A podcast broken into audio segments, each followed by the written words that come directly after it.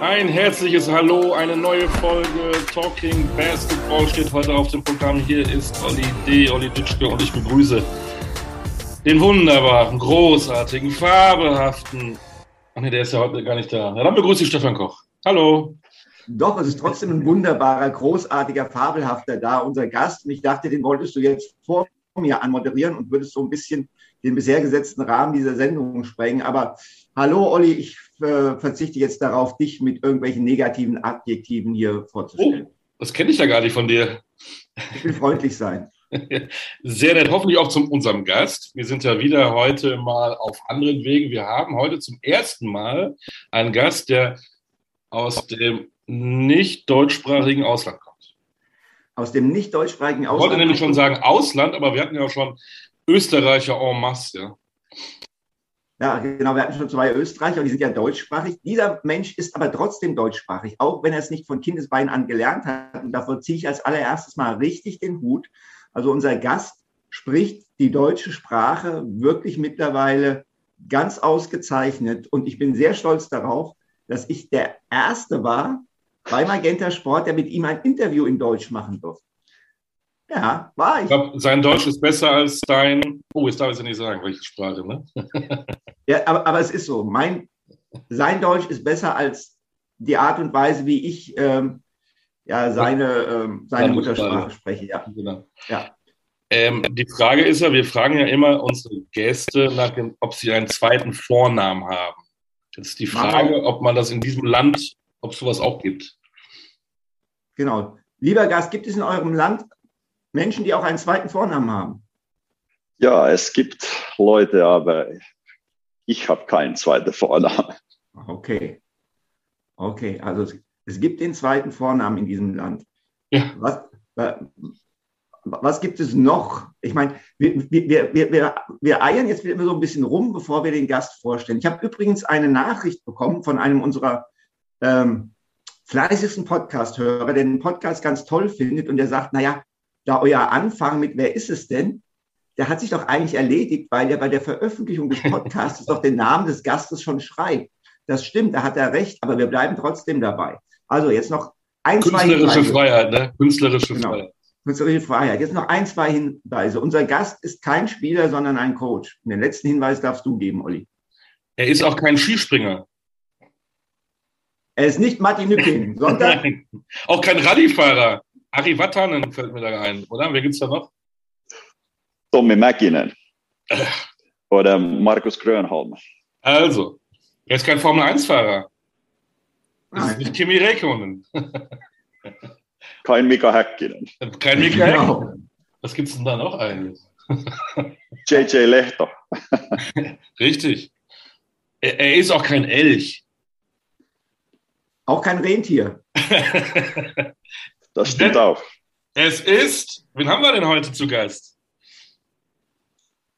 Thomas Isalo aus Finnland und jetzt in Bonn. Thomas, herzlich willkommen. Namen sagt, ne? Ich kann das gar nicht nachmachen. Thomas Isalo. Genau so. War das gut? War das Finnisch? Das war sehr finnisch, ja. Und danke für, danke für die Einladung. Es freut mich. Sehr gerne, sehr gerne. Ich hatte mal in meiner Jugend, gab es so im, Fern-, im entfernten Bekanntenkreis einen anderen Jugendlichen, äh, dessen Spitzname war Finnish Punk.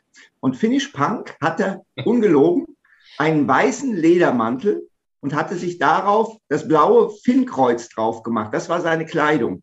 Und hinten stand auf dem weißen Ledermantel mit dem blauen Finnkreuz Finnish Punk. Aber das war nicht Thomas Isalo, ne? Nein, das war nicht Thomas Isalo, denn der war zu diesem Zeitpunkt in Finnland.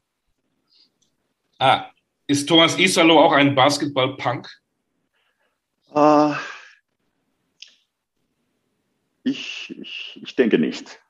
Ich bin ein, äh, ja, wie soll ich sagen, kein, kein Punk äh, und auch unser Spielstil. Ich, ich äh, bin nicht sicher, ob es so finnisch ist. Es ist äh, sehr, sehr europäisch, würde ich sagen. Gut, du, du bist kein Punk, wenn du jetzt deinen Spielstil mit einer Musikrichtung vergleichen müsstest. Ich meine, äh, Holger Geschwitten hat mal gesagt, Basketball ist Jazz. Was ist dein Basketball? Rock'n'Roll? Ah, schwierige Frage, weil ich finde, Basketball und Musik ganz äh, anders sind. So in, in Musik oder in Jazz gibt man kein, kein Gegner. Du kannst dein, deine eigene Sache machen und, in, in Basketball spielst du immer in, mit dem Kontext von, von der Gegner und, und die Gegner, äh, die probieren es so schwierig äh, wie möglich zu, zu deiner Mannschaft machen und, und äh, das ist ein großer Unterschied zwischen Sport und, und Musik. Wir wollen dich ja auch ein bisschen kennenlernen. Äh, kannst du denn ein Musikinstrument? Welche Musik hörst du? Spielst du Klavier, Gitarre, Posaune, Trompete? Leider nicht. Ich war nicht so, so musikalisch in, in mein, in mein uh, Youth, aber, aber Musik spielt eine große Rolle auch in, in meinem Leben. Und es war, auch wenn ich früher Basketball gespielt hat als, als Profi, war es immer etwas, der hat, dass ich vor dem Spiel viel gemacht hatte und zu diesem äh, richtigen äh, Attitude finden oder, oder ein äh, Arousal State sozusagen. Und, und ich, ich äh, höre viele verschiedene ähm, Musikarten, zum Beispiel weniger Hip-Hop als, als früher, aber, aber Pop, alles, Jazz, ja, viele, viele, auch klassische Musik. Aber es hat, es hat viel zu tun mit dem Kontext. Äh, zum Beispiel, wenn ich äh, mache so Analyse über unsere Spieler, äh, Videoanalyse zum Beispiel, höre ich äh, ganz oft klassische Musik, aber etwas äh, ohne Worten, so ja. Ähm, nur ja akustisch oder so. Ja. Da fällt mir ein, wir haben noch einen Finn, Samu Haber kommt da auch aus Finnland, oder? ja, ja das stimmt, ja. Er war ein Schiedsrichter in, in uh, war das Voice of Germany, oder? Ja, genau. Ja. Genau. Richtig. Viele, viele gute Finnen in Deutschland. Herrlich. das freut mich. Ja, also, dass, dass Olli Voice of Germany guckt, äh, ja, was soll ich dazu sagen, disqualifiziert ihn fast schon wieder für diesen Podcast. Aber ähm, jetzt gibt, gibt, gibt es auch traditionelle finnische Musik, die du hörst, oder ist das dann wirklich eher, wenn du sagst Klassik? Äh, ich weiß nicht, ob es klassische finnische Musik gibt. Ich glaube nicht unbedingt, zumindest keine bekannte. Aber wenn du sagst, du hörst. Nur, nur Jean Sibelius. Aber äh, ja, ja, äh, auch finnische Musik, äh, finnische Rap-Musik von den äh, 2000s. Das war, wenn ich war, zum Beispiel so 18, 20 Jahre alt und das hatte einen großen große, äh, Effekt an, an meine meine Youth und, und dann äh, natürlich die, die Klassiker, die wir haben gehört mit unseren Eltern, die bleiben immer mit. Okay. Ein finnischer Rap, den würde ich ja gerne jetzt mal hören. Kannst du was finnisch rappen? Leider nicht. Ich, war, oh. ich, ich, ich habe am Basketball fokussiert, aber die sind ganz gut die sind sehr gut. In, in, Finnisch, äh, in, in Finnland gibt es ein, ein ganz große diese Rap-Scene und, und es entwickelt, äh, entwickelt äh, weiter und es hat äh, so Anfang 2000 war es noch nicht so nicht so gut, aber es hat, hat immer entwickelt und jetzt ist es, ich finde, so die most popular uh, Musikstil in Finnland. Das ist ganz interessant. Du hast gesagt, ähm, so die Musik, die du auch mit deinen Eltern gehört hast. Jetzt fangen wir mal an mit deiner Vita. Du hast ja als Kind vier Jahre in Berlin gelebt. Erklär uns mal, wieso? Weil mein Vater für ein äh, finnische ähm, Newspaper gearbeitet hat in, in Berlin. Und wir waren da für so dreieinhalb, vier Jahre. Aber wir mussten zurückgehen, weil ich war immer krank äh, wegen die, die uh, Pollution. Da war so viel. Uh, und die, die Ärzte hatten gesagt, dass das, das wäre das, das beste Alternativ. Und darum haben wir zurück nach Helsinki gegangen. Hast du noch große Erinnerungen an Berlin, an die Zeit, als du so klein, klein, klein warst? Ja, natürlich. Ähm, natürlich, äh, aber es ist auch schwierig, weil die äh, the memory of, of humans, es ist schwierig. Es, äh, ich denke, es ist gemischt mit die mit die uh, Memories von dann ein später Zeit, wenn wir waren da, da dann für zweite oder, oder dritte Mal im Urlaub zum Beispiel. Aber, aber ja, ähm, so die TV Tower in, in Berlin, Alexanderplatz, äh, die, wir waren auch, wir waren in, in Ostberlin, aber wir hatten die, äh, wie sagt man, wie, wie Diplomaten könnten wir dann zu dem Westside gehen, wenn immer, und wir hatten eigene äh, Shops auch für die, für die, wie die Diplomaten. Und es war, es war ein, eine interessante Zeit und ich habe ich hab den besten Deutsch in unserer Familie gesprochen, aber leider sind wir, wenn wir sind äh, zurückgegangen, weil ich war nur ein Jahr alt, wenn wir sind da umgezogen und aber dann, wenn wir sind zurückgegangen, habe ich äh, leider für für zehn Jahre kein Deutsch studiert und und darum hat äh, fast alles vergessen und musste musste neu lernen. Das, das, heißt, dein Vater war im Prinzip Auslandskorrespondent für eine finnische Zeitung in Ostberlin ja, und genau. ist dann zurückgegangen nach Helsinki und hat dort praktisch wieder ganz normal in der Redaktion gearbeitet. Ja, genau so. Ja. Okay.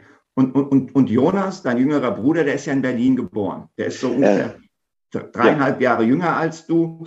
Ähm, wie habt ihr euch denn in eurer Kindheit verstanden? Seid ihr gut miteinander ausgekommen? ja, wir waren immer sehr eng äh, mit, mit Jonas, aber wir waren auch, äh, wir hatten viele äh, Konflikte auch, weil äh, vielleicht, äh, weil wir so eng waren. Ähm, und er hat immer in, mit, wir waren in ganz, dann nach ähm, Helsinki waren wir in, haben wir in eine kleine, kleine Stadt, Lovisa, äh, gewohnt. Da waren nur 7000 Leute. Und wir haben zusammen Basketball gespielt und er war immer mit uns, mit unserer Mannschaft, weil wir nicht so viele Spieler hatten. Und, und äh, ja, er war immer dabei. Und natürlich als sein großer Bruder war es äh, ein bisschen anstrengend, wenn du hast einen kleinen Bruder, der ist dreieinhalb Jahre jünger und ist immer dabei. Und ich wollte auch meinen eigenen Raum und, und äh, aber es, äh, wir hatten viele, viele so Fights auch, wie, wie alle Brüder und, und äh, auch meistens, meistens an der Basketballfeld, wo ich habe ihn natürlich gebullied, so viel wie möglich. Und, so haben alle, alle anderen auch gemacht in unserer Mannschaft, weil die waren viel größer. Aber das war auch für Jonas ein großer Vorteil, wenn er dann äh, äh, später gegen gegen äh, Jungs, die die gleiche Alter war, weil er hat so viel mehr aggressiv und, und physisch gespielt. Aber, aber ja, so war unser, unsere Kindheit. So, jetzt seid, jetzt seid ihr Head Coach und Assistant Coach. Ähm, genau so. Und was macht es leichter und was macht es schwerer, wenn man ein Familienmitglied im Coaching-Staff hat? Erst muss ich sagen, dass viele Leute in Finnland haben gedacht, dass das, das ist eine katastrophalische Idee. Weil in, in, in, mit uh, Chicago Bulls war es oder mit Detroit Pistons war es die Jordan Rules. Aber wenn wir haben zusammen in, in Kovala gespielt äh, für, für Covid, hatten wir die Isala Rules. Und da uh, wir könnten nicht in die äh, gleiche äh, Team in Training äh, spielen, weil dann gibt es einen Konflikt. und wir mussten in, in verschiedenen Mannschaften spielen in Training und könnten nicht einander verteidigen, auch nicht switchen, weil es gibt ein Fight in Practice. Und, die waren die Isala Rules. Und auch, auch da war ein, ein Limit, dass nur, nur zwei Isalas kann in, in ein Training sein. So unser Vater war nicht erlaubt, da zu sein oder, oder jemand anderer. Und, aber so hatten viele, viele Leute haben gedacht, dass es, es kann nicht funktionieren, weil wir waren immer so, ja, wie, wie gesagt, wir hatten unsere eigenen Konflikte, aber es hat, es hat sehr gut funktioniert ähm, zwischen uns. Und ich denke, da äh, ein, eine Sache, das hilft sehr viel. Jonas war schon für lange Zeit ein Head Coach und er weiß, wie das, wie es geht, wie viel äh, Druck oder Stress diese Position bringt mit. Und er, sein Job, er hat es am Anfang gesagt, dass uh, to take so as many things off my plate wie möglich. Und ich finde, das ist ein, ein, ein sehr guter Perspektiv. Und natürlich haben wir unglaublich so 100 Prozent Vertrauen ineinander. Und das ist die, die größte Sache. Wir haben die äh, gleiche Spielidee auch und, und Philosophie. Und das, das hilft natürlich, dass wir gehen in die gleiche Richtung.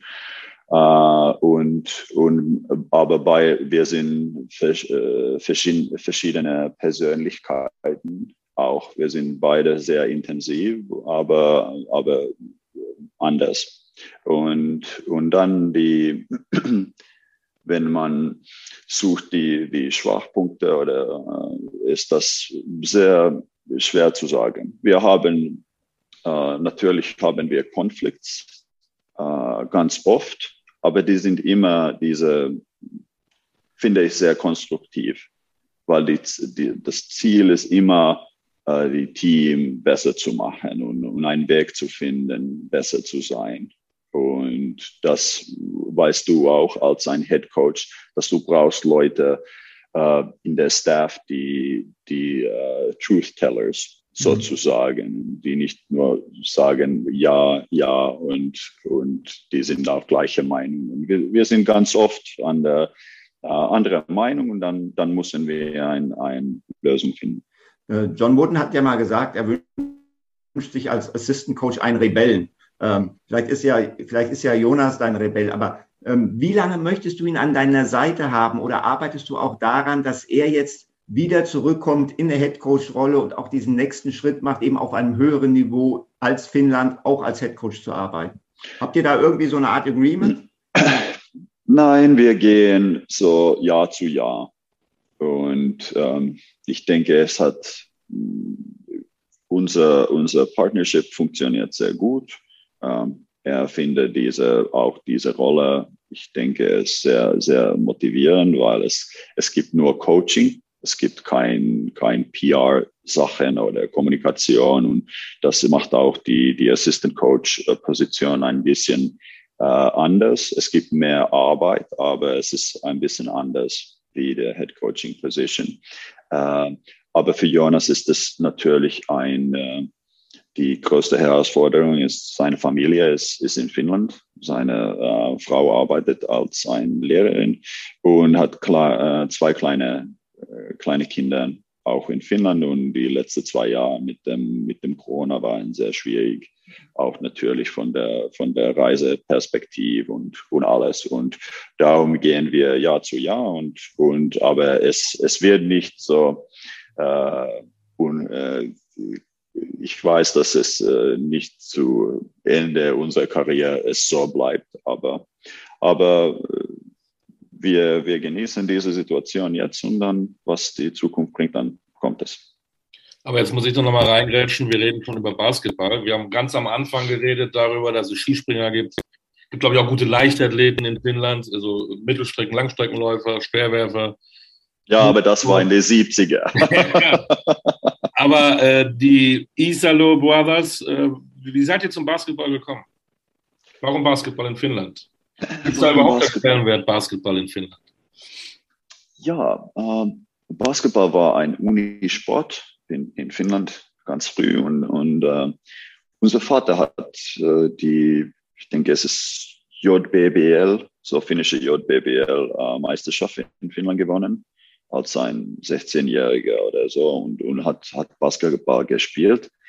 Dann sind wir nach dieser Kleinstadt Lobbysa umgezogen in zweite Klasse und in dritte Klasse waren viele von meinen Klasskameraden sind äh, nach Basketballtraining gegangen und ich bin da auch mitgegangen. Und von Anfang an, es ist ganz, ähm, ich weiß nicht warum, vielleicht weil, weil wir wussten, dass unser Vater auch Basketball gespielt hat, aber ich habe als ein Basketballer identifiziert. Ich habe äh, so Fußball gespielt, Leichtathletik, die Wintersports, alle möglichen Sportarten gemacht und aber, aber immer war Basketball äh, und ich weiß nicht warum, war, war immer die, die Nummer eins und ich habe immer gedacht, dass ich, ich ein Basketballer sind. Und dann die, die größte Punkt, die zwei große Punkte am Anfang waren die Olympischen Spiele in, äh, in Barcelona in 92 und die Dream Team äh, da und dann nach diesem äh, Olympischen Spiel die Saison äh, oder die Finals in 93, wo die Bulls gegen Phoenix Suns und unsere Oma hat die alle Spiele so recorded von äh, Eurosport und wir haben diese Videos so vielleicht 1000 Mal gesehen, die Spiel 4 mit, ja, und das ist, uh, I'm not, you know, overstating it. Wir haben, weil es war die einzige Videos wir hatten über Basketball und, und so mit Jordan Game 4 55 Punkte und, und uh, ja, ich, I remember fast jede Szene von dieser Jordan gegen Barkley, ja. Charles Barkley, Michael Jordan. Genau, genau. Du warst Charles Barkley war die Favorit-Player von unserer Oma. du, warst, du bist der Erfinder der Videoanalyse. Ja, und das, das hat äh, ganz, ganz, ganz früh schon eine ein große Rolle gespielt, weil, weil wir waren in einem kleinen, sehr kleinen Club. Ich hatte sehr viel Glück, wie auch äh, nach dem aber mit, mit meinen Trainern. Äh, ich hatte immer die besten Trainer in unser Club. Da, natürlich in einem kleinen Club es ist sehr äh, verschiedene Qualität in, in Training, aber ich hatte äh, gute Trainers und äh, für die Zeitpunkt. Aber wir haben auch sehr viel so äh, die NBA-Videos analysiert. Zum Beispiel, ich habe mit äh, Slow Motion die, die Jumpshot-Form von Alan Houston studiert und dann in unser dann äh, im Mitternacht äh, zu dem, zu dem Basketball äh, Court gegangen und das, das probiert, diese, diese Form zu, zu entwickeln und, und äh, wir haben studiert, wie Reggie Miller ohne den Ball bewegt, äh, die Pick and Roll zwischen, zwischen Stockton und Malone ähm, und natürlich äh, die Turnaround Jump Shots von Michael Jordan. Aber äh, da war da, und die Finger Rolls von Gary Payton zum Beispiel. Und das hat eine, eine große Rolle gespielt. Und ich denke, ich, da, das war mein größter Vorteil als ein Basketballspieler. Ich könnte sehr viel lernen über, über Video, aber wenn ich etwas äh, äh, gesehen habe, könnte ich es ähm, selbst machen auch. Und, und aber das war, äh, das hat auch uns viel geholfen mit als Trainer. Hm. Jetzt ähm, hast du viel Video studiert, aber du hast natürlich auch Talent mitgebracht, denn du bist Nationalspieler in Finnland geworden und hast dort äh, unter jemandem gespielt, den wir beide ganz gut kennen, Henrik Detmann. Ähm, inwieweit hat Henrik deine Vorstellungen von Basketball beeinflusst?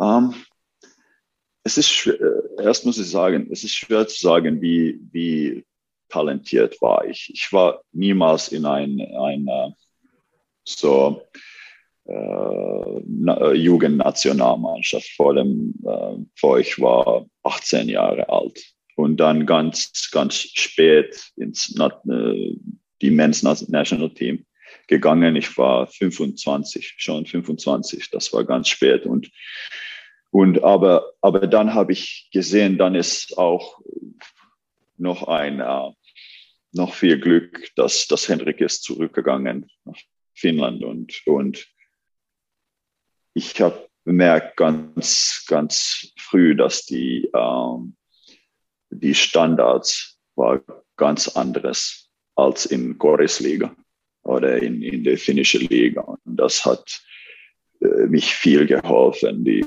äh, ich finde so, Henrik finde ich in diesem Moment sehr uh, unreasonable, ganz, ganz oft in die Situation an der Feld. und wie, wie viel er, er wollte von den Spielern. Und das war für mich ein, nicht, nicht ein Schock, weil ich habe für, für viele andere äh, so sehr strenge Coaches gespielt. Aber die, die Niveau von den anderen Spielern war sehr hoch auch. Zum Beispiel Koponen, Petteri Koponen, Sean Huff, Sasu Salin, äh, Teemu Rannikko, die haben so eine gleiche Position gespielt als ich und das war, das war natürlich, jede Training war so, dass ich, ich war in die Deep End sozusagen und hatte ein bisschen Angst, dass ich muss, ich muss meine Top-Leistung jeden Tag bringen, so ich, äh, dass ich, äh, that I can only survive in, in diese, um, Environment. Und, und das hat dann, dann später einen großen In Influss, äh, Einfluss gehabt an, an unsere Philosophie, dass wir wollen die, äh, die Trainingseinheiten so äh, planen, dass die sind so, um, how would I say? Härter als das Spiel. Genau, sehr, sehr demanding ja, dass das Spiel die, die leichteste Aktivität diese Woche ist. Ja. Wann stand für dich fest, dass du Trainer werden willst und was hat da den Ausschlag gegeben? Ich hatte eine äh, Knieverletzung, ähm, wenn ich war zwölf Jahre alt. Ist Osgood Schlatter hm. Disease. Ein, uh, it's uh, not really an injury, but a, but a long-term thing. Und dann war die, die äh, Ärzte haben gesagt, dass du musst für sechs Monate pausieren. Und das war natürlich unmöglich für mich. Ich habe für drei oder vier Monate pausiert und, und alleine etwas gemacht, wie wenn immer möglich. Und ich hatte viel zu viel Energie.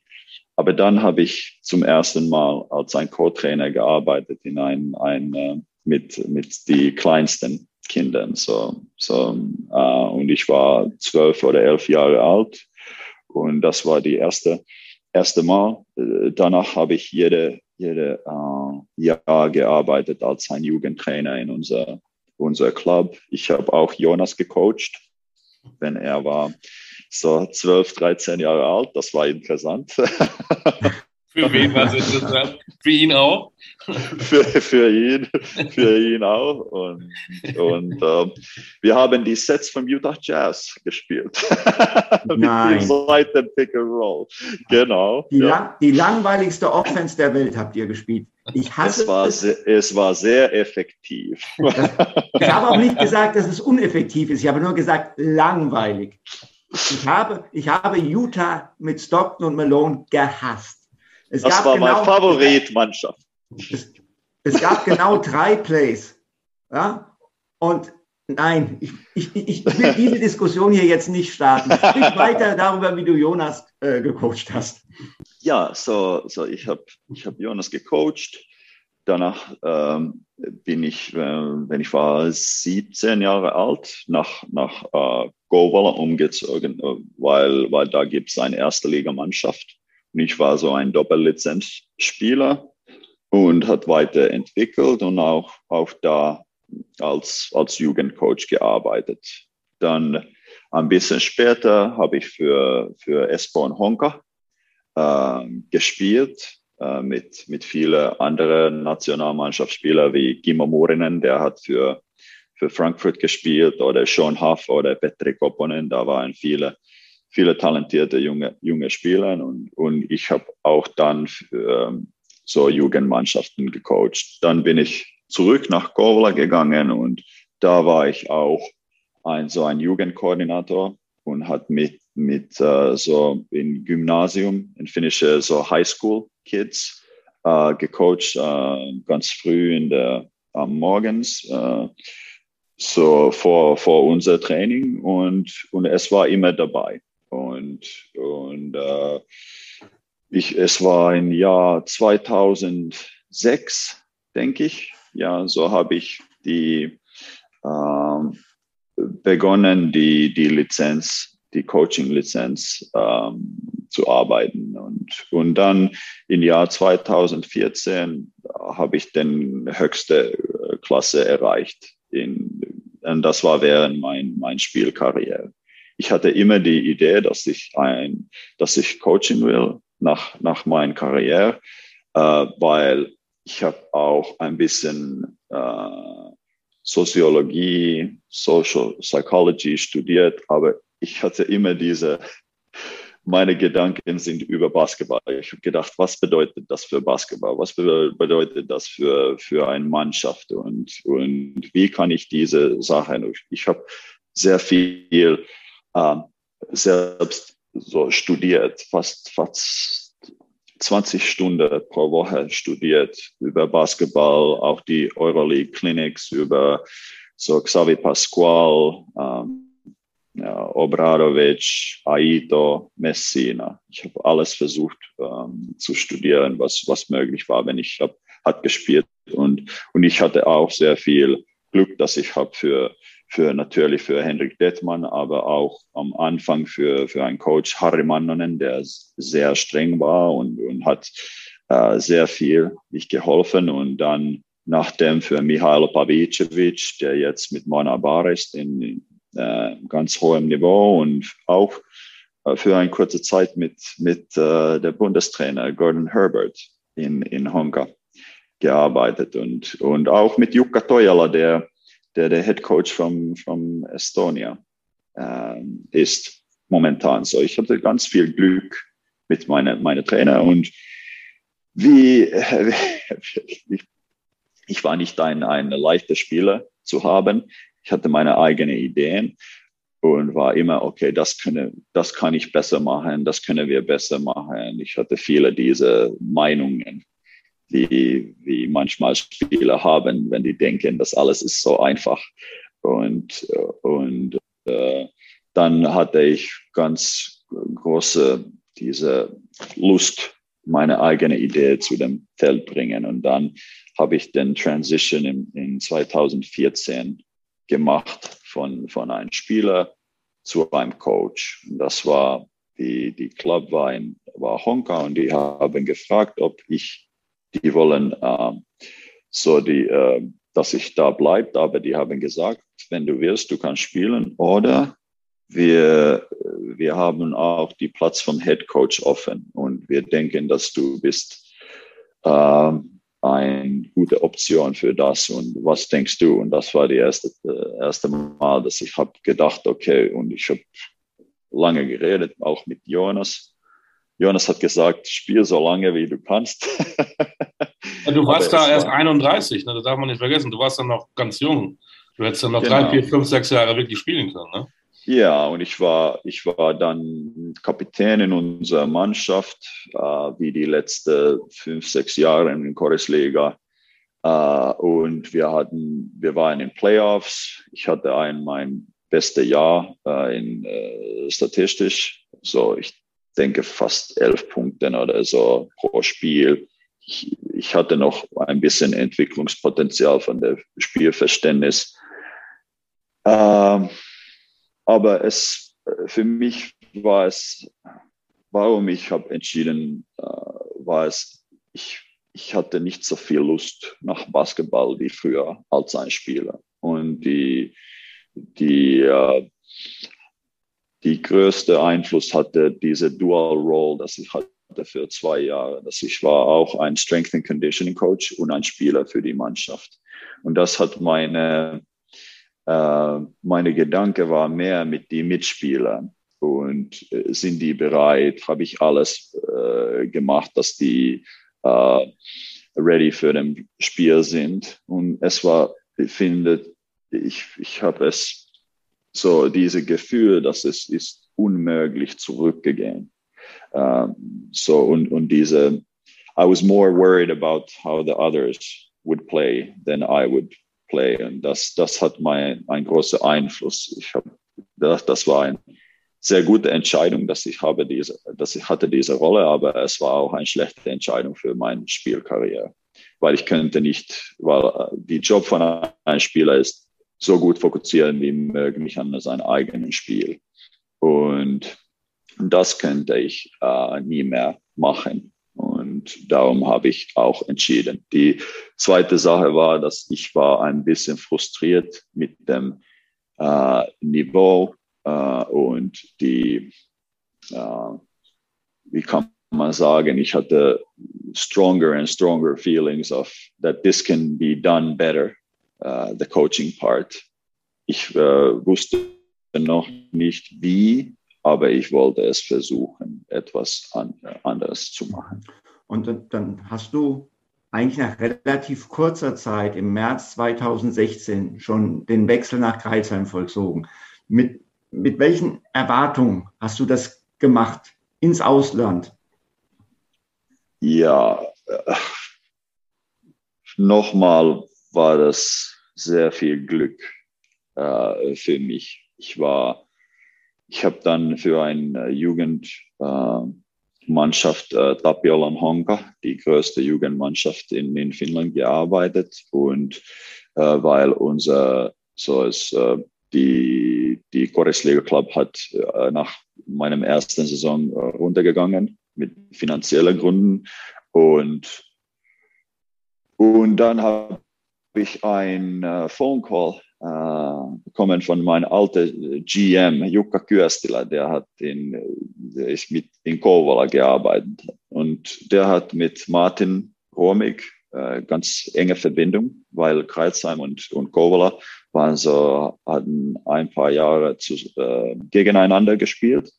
Und äh, Martin war in Finnland und, und die Covid waren in Kreuzheim. Und äh, Kreuzheim war in einer sehr schwierigen Situation. Ähm, und die haben dann äh, Jukka angerufen und gefragt, dass gibt es so Alternativen vielleicht für diese schwierige Situation in Finnland. Und Jukka hat gesagt, dass ja, es, es gab ein. Ja, er hat äh, in meiner Meinung sehr viel Potenzial und, aber, aber ich, ich weiß nicht, was seine, so die äh, Vertragssituation ist mit dem, mit dem äh, Verein. Und dann äh, hat Jukka mich angerufen und gesagt, es gibt Interesse von einer Bundesligamannschaft. Und ich war, ach so, okay, ja.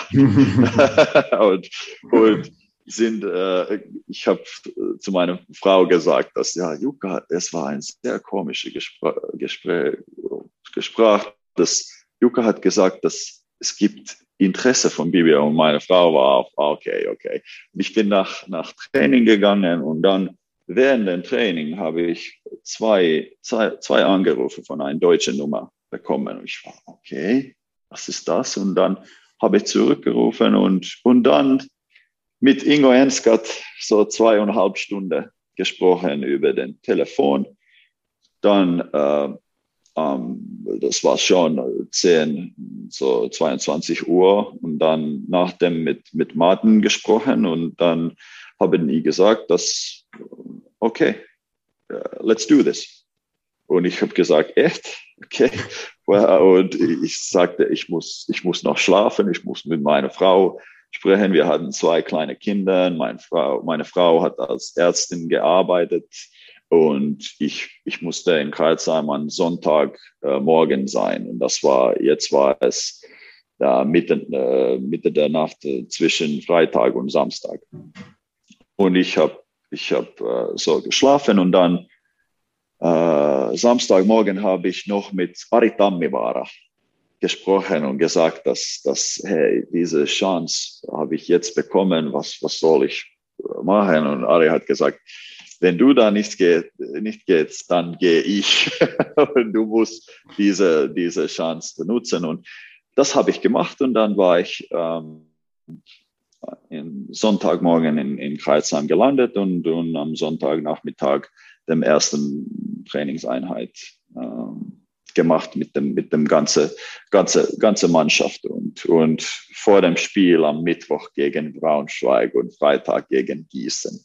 So, wir hatten drei, drei Tage für, für etwas und ich hatte, hatte keine Ahnung über unsere Mannschaft. Natürlich habe ich dann sehr, sehr viel Video angeschaut, fast jeden Moment vor, äh, während der Reise und vor dem Reise und danach äh, nur zu wissen, okay, welche Spiele haben wir und dann, dann äh, so viel wie möglich auf den Gegner. Das war Raul Corner und, und Braunschweig dann okay. in dem ersten Spiel. Aber es hat, alles hat, hat sehr, sehr schnell, ähm, die Situation hat sehr, sehr schnell entwickelt und, und war ein, war ein äh, ich war natürlich, wie kann man bereit sein für diese Chance äh, mit, mit meiner Vita.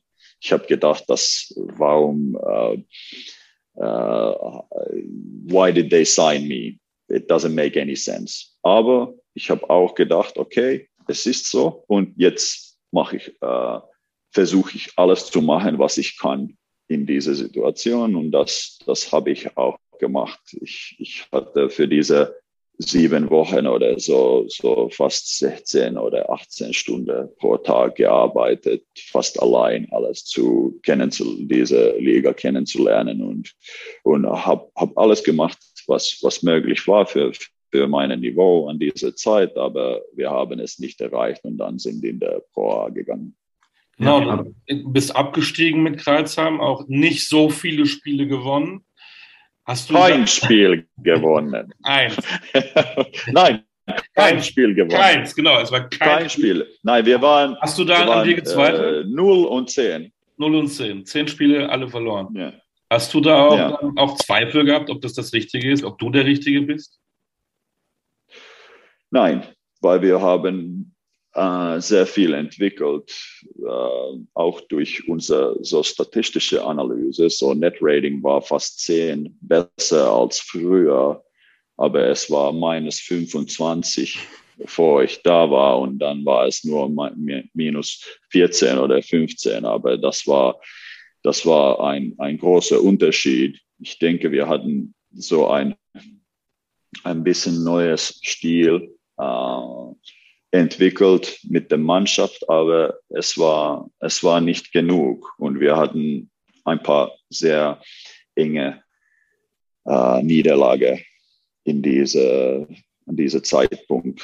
Zum Beispiel in, mit dem Braden Hobbs hat ein Layup, äh, ein spielentscheidende Layup in unser zweites Spiel gemacht in Gießen, dann ein Spiel nach Nachdem in Ulm waren wir, ich denke, sieben Punkte in vorne mit eineinhalb oder zwei Minuten äh, in der Spielzeit. Dann Traveling Turnover. Äh, Chris Babb machte einen großen, großen Shot auch und wir, wir waren ein bisschen, hatten ein bisschen, waren ein bisschen unglücklich, aber aber dann nach, nach fünf Spielen hatten auch Martin und Ingo gesagt, dass, dass wir, wir sind ganz äh, zufrieden mit dem, mit dem Leistung, weil die, die Mannschaft kämpft äh, und, und die, die, die wollen die Sachen machen, was, was wir, was wir, uh, what we are teaching.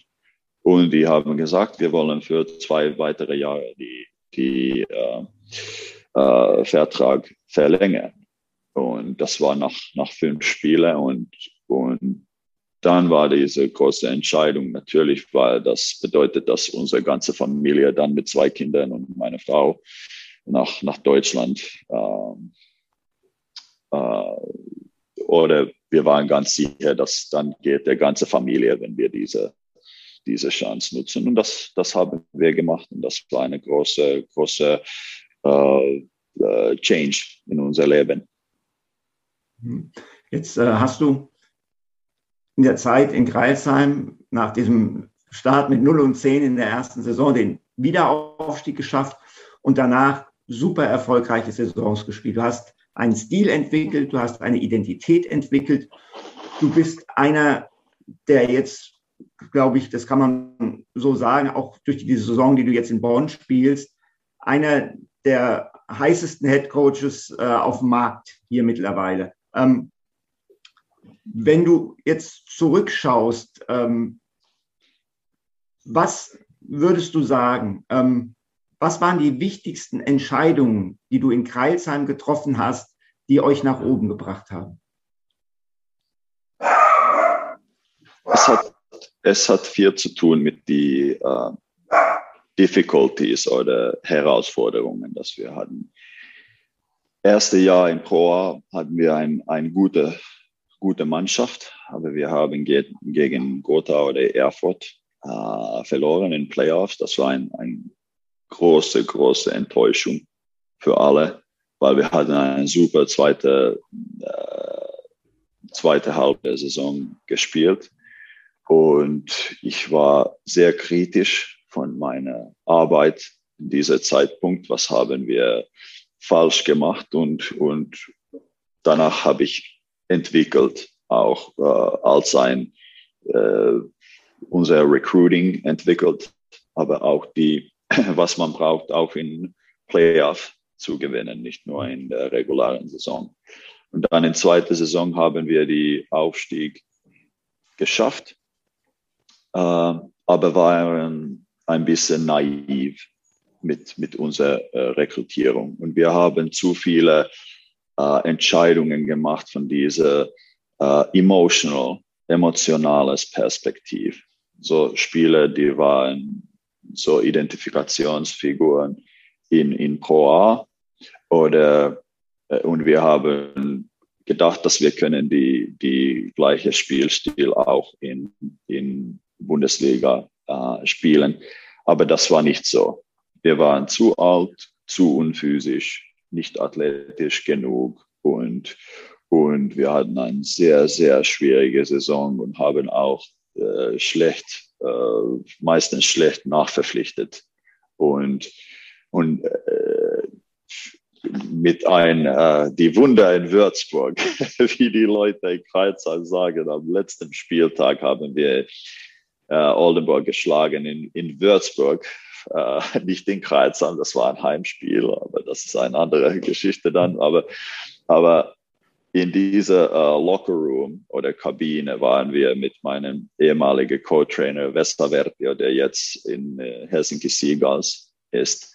Äh, war, es war sehr emotional und ich, ich, ich habe nur gedacht, dass, dass äh, okay, ich will nie mehr in dieser Situation sein und ich, ich versuche alles zu machen, dass ich niemals in dieser Situation bin und, und was bedeutet das? Und dann habe, habe ich ganz, ganz klar analysiert und es war immer mit ein, wie, wie immer mit einer schwierigen Saison. Und du weißt das, das ist, es ist nicht eine Sache, der, der falsch gegangen ist. Es ist ein Snowball-Effekt. Und es hat äh, mit dem Rekrutierung begonnen, aber äh, schon früher äh, hatten wir kein klares, eine klare Idee, wie wir rekrutieren wollen. Es war zu viele Stimmen in meiner Meinung. Zum Beispiel, okay, der ist ein Identifikationsfigur, der ist ein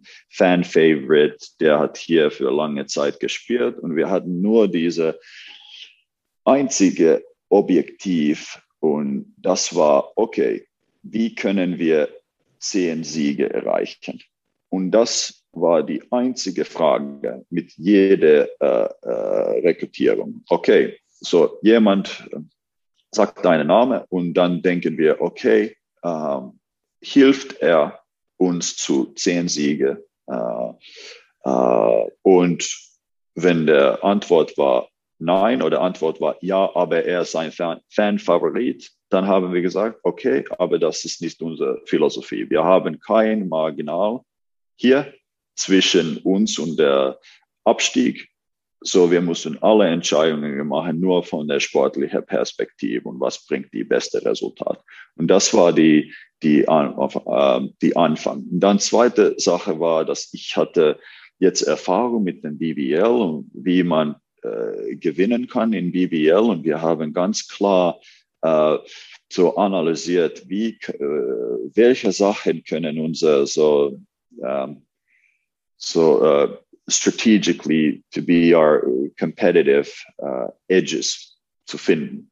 Und, und wir haben da ganz klar gesehen, dass, dass die, die zwei Sachen, die waren, uh, there were commonalities zwischen Mannschaften wie, wie Ludwigsburg oder Fechter mit, mit in Pedros erste Jahr oder auch Braunschweig unter, unter Frank Menz, ist, dass die sehr starke Kollektiv sind und die spielen mit unglaublicher äh, Intensität. Und mit die zwei Sachen können ein, kann eine Mannschaft so überperformen in, in BBL. Und es hat äh, nicht so viel zu tun mit der Qualität von den Spielen, sondern dass die passen gut zusammen. Und das haben wir als unser so ähm, ähm, Red Line oder uh, the, the Common Thread. Uh, und, und dann haben wir begonnen, mit der Mannschaft zu, zu rekrutieren und hatten auch sehr viel Glück auch in dieser Situation, dass wir haben Spieler rekrutiert, die waren viel besser, als wir haben bezahlt. Zum Beispiel ein Jeremy Morgan oder wie Dwayne, Russell und Sebastian Herrera sich entwickelt haben von Jahr eins zu Jahr zwei war unglaublich. Und dann natürlich Fabian Bleck auch aus, aus Bremerhaven, der hat super gepasst zu unser Stil. Quincy Ford, Aaron Jones, ja, viele, viele Sachen hat, hat richtig gegangen. Javante Hawkins auch natürlich. Und die, die haben auch gut zusammengepasst als Persönlichkeiten. So, das, das war der Anfang. Und dann äh, hatten wir mit Jonas, haben wir diese lösungsorientiert äh, äh, Spielphilosophie auch entwickelt. Wenn wir haben auch gesprochen über die, die drei verschiedene, äh, wie kann man sagen, um, uh, the last three years teams have been more or less similar, uh, but with big differences auch. Und wir haben immer gefunden, okay, was ist die, was ist die, die wichtige Sache mit, mit dieser Mannschaft? Von außen sieht es, dass das ist so, so diese Kreuzheim Basketball oder Bonn Basketball, aber für uns sind die ganz andere Mannschaften. Jedes Jahr ein bisschen anders, mit, mit anderen Qualitäten. Wir haben diese Qualitäten so highlighted mit unserem Spiel. Jetzt hast du gesagt, ähm, Kreisheim Basketball, Bonn Basketball, trotzdem, äh, und die Mannschaften sind unterschiedlich, trotzdem hast du ja ähm, gewisse Prinzipien. Ja? Du, hast, du hast mal äh, gesagt, ich weiß gar nicht, ob ich es genau zu, zusammenkriege, ähm, äh, Gewohnheiten beschleunigen, äh, Taktiken verlangsamen, so, so ähnlich, glaube ich, hast du mal was gesagt. Ähm, äh, deine Philosophie ist ja nur sehr interessant und ich weiß, dass Olli da auch nicht zu sehr draufgehen will. Trotzdem, erklär zum Beispiel jetzt mal unseren Zuhörern, was Point 5 bedeutet. Point 5 ist äh, Terminologie kommt von der San Antonio Spurs und das bedeutet, dass man muss sehr, sehr schnelle Entscheidungen machen, wenn man einen Vorteil hat. So zum Beispiel spielen wir ein Pick and Roll und dann haben wir zwei, äh, zwei Verteidiger an der Ball.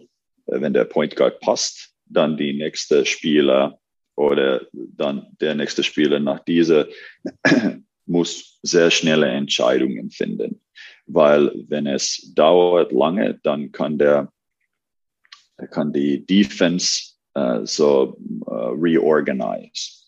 Und wir wollen immer diese Cat-and-Maus-Spiel mit dem, mit dem anderen Mannschaft spielen und wir denken, dass wir sind schneller und besser in dieser, in dieser Situationen. Wir arbeiten sehr viel auch an die Point Five Situationen und am Anfang ist es sehr schwierig, weil die Spieler sind nicht äh, die haben nicht die Habits, wie gesagt, äh, äh, zu spielen und die wollen dann, dann äh, die richtigen Entscheidungen treffen und dann sind die in diese äh, Search Mode, dass die äh, bekommen den Ball und dann die, äh, die äh, they are searching for the right solution. Aber wir wir forcieren die, die Spieler schneller zu spielen. Das ist immer, wenn du machst das in unser Training, das ist ein, ein Turnover.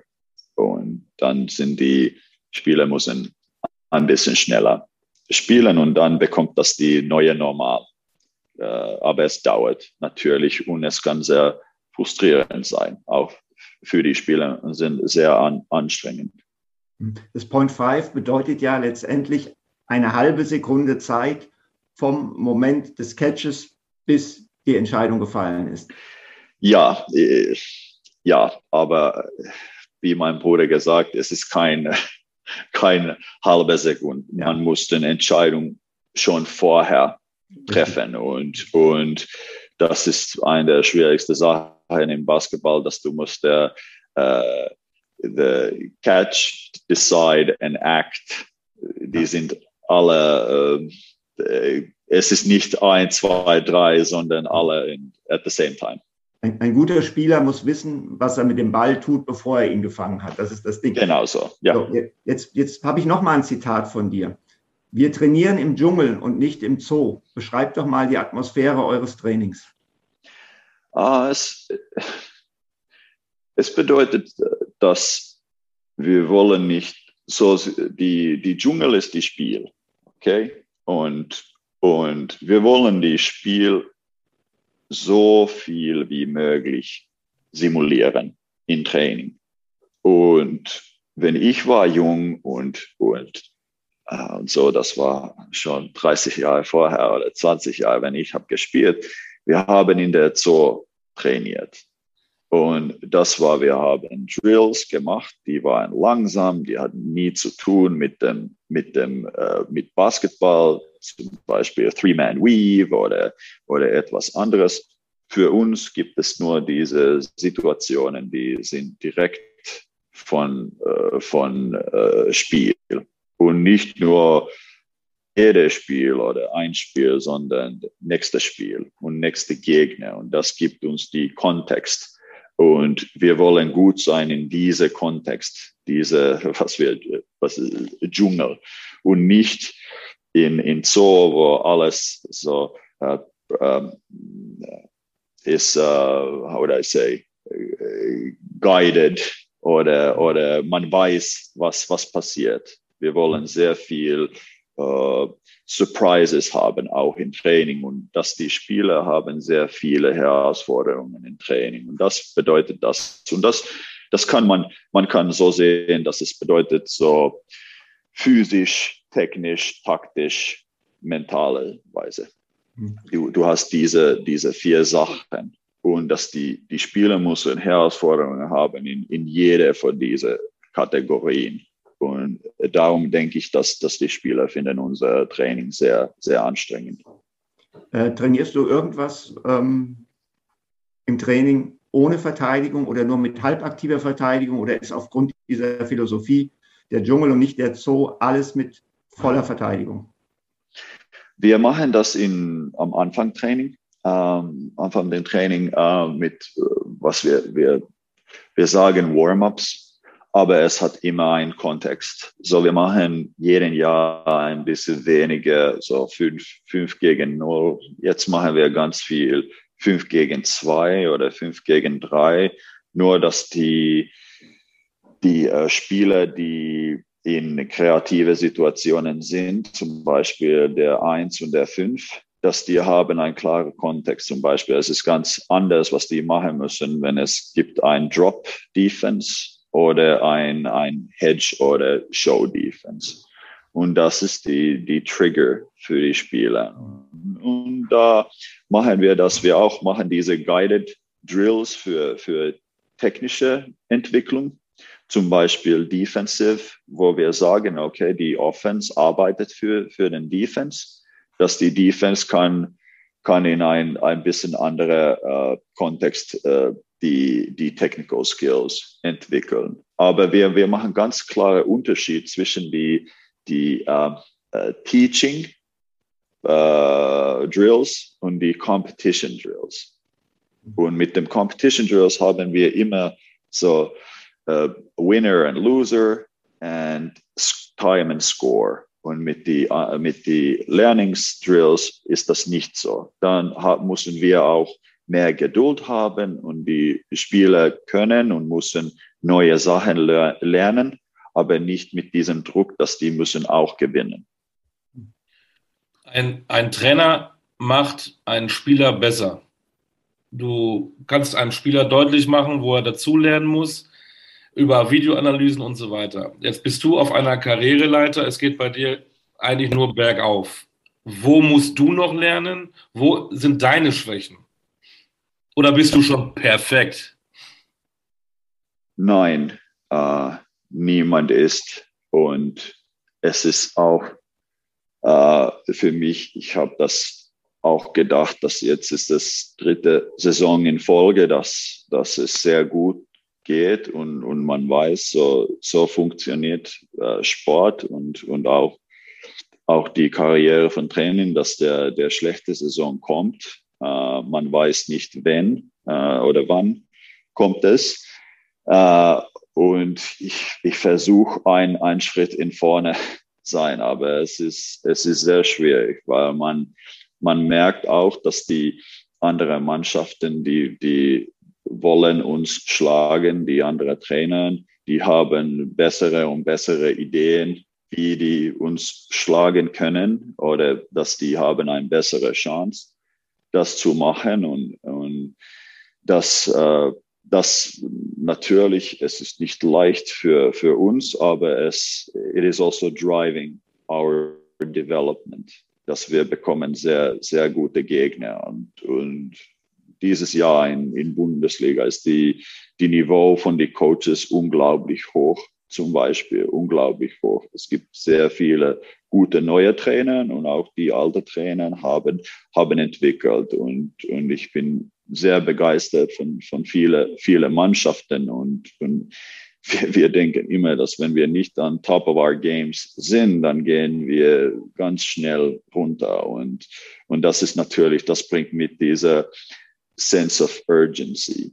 Was hat ein bisschen vielleicht verändert, ist, dass in meine eigene Entwicklung als ein Coach, ich sehe nicht so viel äh, momentan, dass ich die Konzepten oder so mehr lernen muss, sondern ein, ein besseres Fingerspitzgefühl haben, dass welche Konzepten äh, passen zu, zu dieser Mannschaft und zu diesen Players und, und mehr über unser Spielen zu lernen. äh, was die können und die positive Interaktionen zu finden.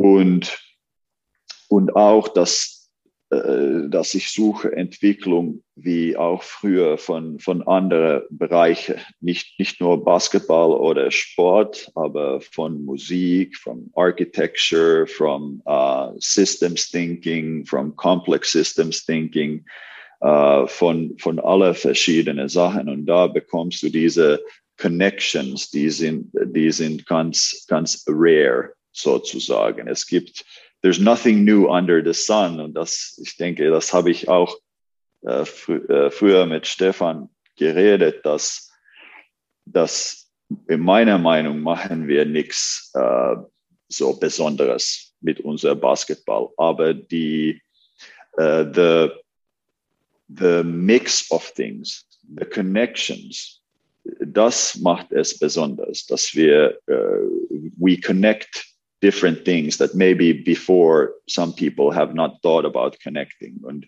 ich denke, diese, uh, diese Ideen kommen ganz oft nicht von der Welt von Basketball, sondern von, von komplett andere Bereiche.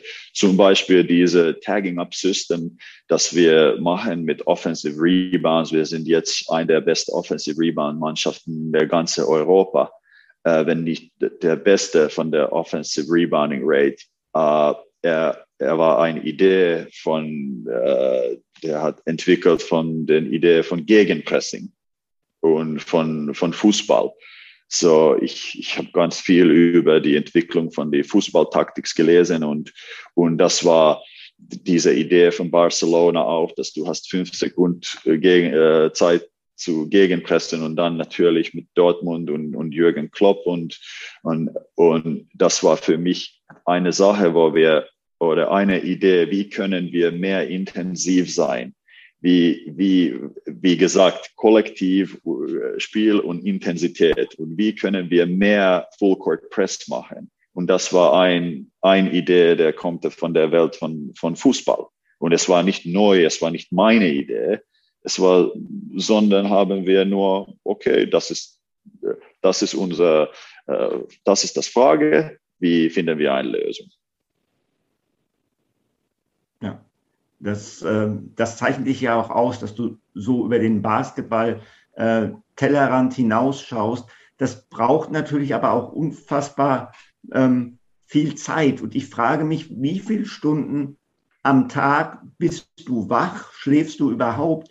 Denn die Frage, die ich jetzt stelle, du befasst dich mit Basketball, du versuchst Ideen für den Basketball aus anderen Sportarten oder auch aus anderen gesellschaftlichen Bereichen zu integrieren. Und du hast es in deiner Zeit in Deutschland geschafft, dass du so einen Podcast hier in Deutsch machen kannst. Wie hast du die, die Zeit genommen, Deutsch zu lernen und hast du eine besondere Methode angewendet, dass das so toll schon funktioniert? Ähm, erst muss ich sagen, ich war, ich war gut in, in der Schule. Ich habe immer viel gelesen, äh, schon als ein Kind. Ich war ein, ein Nerd sozusagen und danach ein Bas Basketball-Nerd. so, und so, es ist, das ist meine, meine Stärke.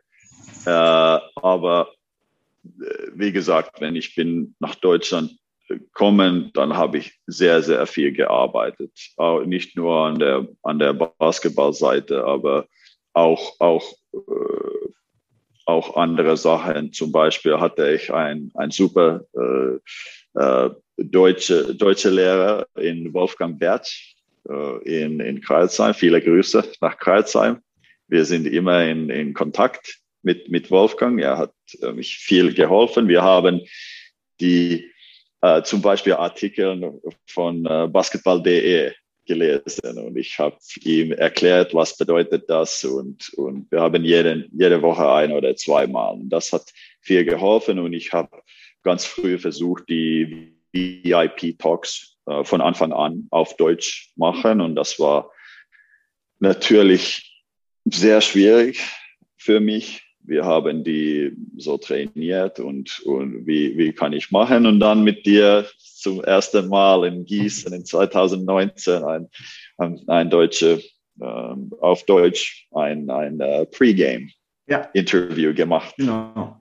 Und danach habe ich fast alles auf, auf Deutsch gemacht, auch die äh, alle möglichen Sachen und auch die Interviews hier. Und, und es ist äh, noch nicht an der Niveau, dass es äh, sein kann, weil meine, meine Kinder sind ganz sicher, dass ich bin, die, die anderen sprechen viel besser Deutsch als ich. die, die, die Kinder und meine Frau, die, die sind die Entwicklungsmaschine. ich bin der slow one in our family. Na, also, also wenn, wenn, wenn, wenn, du, wenn du der Schlechteste bist, dann möchte ja. ich nicht wissen, wie gut deine Frau und deine Kinder Deutsch sprechen. Ja das ist der finnische Schulsystem. Nein, aber äh, am Anfang, ja, am Anfang habe ich sehr viel äh, gearbeitet. Ich denke zu viel. Aber dann habe ich ein, jetzt arbeite ich nicht so viel von der, so in meiner Meinung, von die, die Stunden, weil ich finde, dass der äh, Hauptsache für einen Head Coach ist die Energie und Leistung bringen in die Zeit mit der Mannschaft. Und früher habe ich vor dem Training, sagen wir, wir trainieren am 16 Uhr, habe ich vier, vier Stunden Video angeschaut. Ich war komplett leer äh, mentalerweise und ich könnte nicht den, den, den Mannschaft so pushen in Training. Und ich habe gesagt, okay, das ist ein bisschen rückwärts, weil das ist meine Hauptsache. Und es war auch natürlich, da waren nur zwei Trainer, erst Dessa und ich, dann Johannes und ich und die beide hatten auch die Scouting und, und äh, äh, Krafttraining mit der Mannschaft auch manchmal die äh, was ist das, uh, Rehabilitation auch. So, da waren viele, viele Aufgaben, aber ich habe immer den eigene Analyse gemacht und mache, uh, I, I still do that to this Day, weil das ist, ich muss meine eigene Mannschaft sehr gut äh, wissen. Ähm, aber das hat ein bisschen entwickelt äh, jahrelang. Jetzt arbeiten wir mit ein bisschen größerem Staff. Das hilft und darum ist meine Hauptsache, die, die Spieler zu pushen in Training und darum brauche ich ein bisschen mehr Energie. Und dann machen wir auch die Trainings ganz, ganz äh, früh, so meistens am 11 und meistens nur ein Trainingseinheit und dann Nachmittag gehe ich laufen, weil ich muss auch diese physische und mentalische Komponent, uh, I, I must stay aware of this uh, in the run, in the, in der Lauf der Saison und dann äh, arbeite ich noch ein bisschen, bisschen weiter. Aber ich versuche nicht so viel machen ganz spät, weil wie jeder Coach, dann sind die Gedanken da und es ist schwierig zu schlafen, weil du denkst immer über Basketball. So, ich habe meinen Rhythmus ein bisschen verändert und jetzt äh, äh, beginne ich meinen Tag äh, viel früher und dann äh, will so viel wie möglich machen.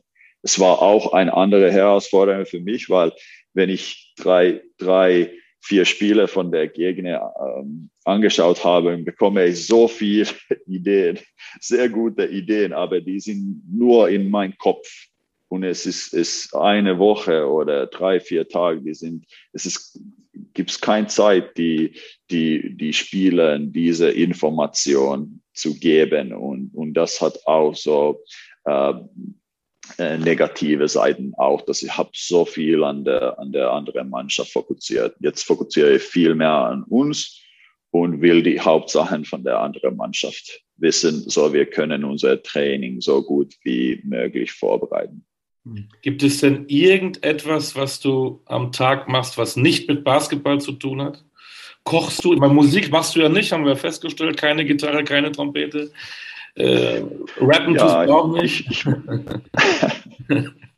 ich, mache ganz, ganz, ganz, ich versuche so, so viel zu machen wie möglich. Äh, die andere Sachen natürlich ein bisschen Zeit mit der Familie. Wie gesagt, ich habe äh, drei Kinder, vier, neun und zwölf und ein, äh, etwas mit, mit die zusammen machen. Ähm, dann äh, gehe geh ich laufen, so drei, vier Mal pro Woche. Jetzt ein, ein bisschen mehr. Ich bin in einer guten Kondition momentan und, und äh, natürlich haben wir fast jede Woche nur, nur ein Spiel. Dann mache ich vielleicht ein oder zweimal pro Woche so äh, äh, koch, koche ich. Das finde ich auch ganz, ganz äh, äh entspannt und, äh, und dann lese ich am Abend. So, wie gesagt, das ist meine Zeit, das, das, es ist noch, ich sehe es als, als Entwicklungszeit für mich, aber es hat nichts zu tun mit, mit Basketball oder, oder mit, mit, mit unserer Mannschaft. Und darum ist es nicht, nicht anstrengend, am, am Abend zu, zu machen. Und äh, wenn ich, wenn ich so Video anschaue, am Abend, dann kommt es in meine Träume und, und es, es habe ich gesehen, dann nächste Tag ist immer schwieriger. It's like uh, burning the candle from both ends. Das, das hat nicht funktioniert für mich. Also ich habe das auch probiert. Da haben wir eigentlich wieder, Stefan, unseren Sidekick, Stichwort Kochen. Wir hatten ja Danilo mit seinen äh, Bohnensuppe, äh, Danilo Badl, äh, wo ich immer noch nicht weiß, wie die heißt, äh, in der Türkei. Wir hatten ähm, äh, Thomas Lippeis, der dann unseren Uhudler, so einen Schnaps uns vorgestellt hat. Was kocht denn der Finne oder was ist das äh, Nationalgericht in Finnland? Was, äh, was ist da besonders zu empfehlen? Uh, ich denke, die, die so Fisch in verschiedenen Arten ist ganz, äh, ganz gut in Finnland. Man bekommt auch super Sushi zum Beispiel in Helsinki, weil man arbeitet viel mit Fisch und da gibt es viele sehr professionelle äh, Restaurants, wo man kann sehr gut Sushi essen. Aber in Finnland die, die äh, kulinarische Kultur ist äh, nicht so, it's not very developed so wie, zum Beispiel in Frankreich oder in, in, in, Deutschland oder Italien. Und aber, aber wir zu Hause essen wir alles. So, jetzt habe ich zweimal Butter Chicken gemacht von einem YouTube-Rezept und das, das finde ich, das war ganz gut und ich versuche neue Sachen zu, zu lernen. Okay, Was stimmt, das, das gibt es gar nicht so. Oh, wir, wir, gehen abends zum Italiener, wir gehen zum Spanier, wir gehen äh, was weiß ich wohin. Aber wir gehen zum Finnen, das gibt es gar nicht. Ne? Ja, es gibt, es gibt diese so Karelia Eintopf, das ist eine finnische, finnische Sache. Ähm, äh, und, und viele, viele verschiedene Sachen, zum Beispiel mit, mit Pasta auch. Äh, essen finden natürlich viele, viele Kartoffeln und, und so, aber Finnland hat sehr schnell entwickelt von die in der äh, 1900s. Äh, es hat sehr viel entwickelt, aber es ist eine sehr junge Kultur, auch von dieser uh, uh, some people still use the term forest people from Finns und es ist für mich ist das ganz, ganz auch, auch sehr interessant, wenn, wenn man geht nach einer Stadt wie, wie Bonn oder in Würzburg, du siehst, diese Uni war hier in, in 1300 etwas und dann denkst du, okay, in Finnland war nur Rocks and Trees and, and Forest People an diesem Zeitpunkt. So, es war ganz anders. Und hier war komplett uh, Civilizations. ja, das, ähm, zum Abschluss, äh, Thomas. Ähm, du hast deine Familie erwähnt, deine Frau, deine drei Kinder. Ähm, von Finnland nach Kreilsheim, von Kreilsheim nach Bonn. Irgendwann ist der nächste Schritt fällig. Inwieweit sprichst du das mit deiner Familie ab? Äh, dein ältestes Kind ist zwölf. Sind die Kinder da schon involviert oder ist das etwas, was deine Frau und du zu zweit ausmachen, wie es weitergeht? Wir machen es äh, zu zweit und, und es ist natürlich jeden, jedes Jahr ein bisschen schwieriger weil die, die Kinder haben schon Roots, zum Beispiel in, in Deutschland. Es hat auch eine Rolle gespielt, warum wir wollten in, in Deutschland bleiben, weil hier alles sehr gut gegangen ist. Wir finden uns super wohl in, in Deutschland. Natürlich war die Situation in, in Bonn sehr gut, auch nicht für mich, äh, nur für mich, sondern auch für unser, unsere Familie. Und äh, aber die letzten zwei Jahre waren von aller Zeiten in der Covid-Zeit sehr, sehr anstrengend. Und es ist äh, schon die Arbeit als ein Coach am, am ein hohem Niveau ist es sehr anstrengend. Und dann hast du diese, auch diese äh, Pandemie da in der Background. Es macht es noch, noch schwieriger, noch mehr Stress. Und, und es war auch, meine Frau hat alle, hat Deutsch gelernt, hat kein Deutsch ges gesprochen, wenn wir sind hier äh, gekommen und hat, äh, spricht jetzt super Deutsch und hat diese ähm, ähm, Ärztlizenz bekommen, auch, in Deutschland zu arbeiten, hat ein Monaten vor der Pandemie begonnen zu arbeiten in, in Kreuzheim. Aber mit meinem Job ist es jetzt nicht möglich. Wir bekommen so zwei, dreimal pro Woche eine Nachricht von der Kindergarten, dass heute gibt's nur Notgruppe und äh, in der Schule die gleiche Sache. Und ich kann nicht Kompromisse machen in mein äh, in meine Position. So, es ist äh, für die, äh, meine Familie hat sehr viele Kompromisse gemacht, dass ich kann voll fokussieren an, an diese, an, an, an Basketball oder meine Mannschaft fokussieren. Und da bin ich sehr, sehr dankbar.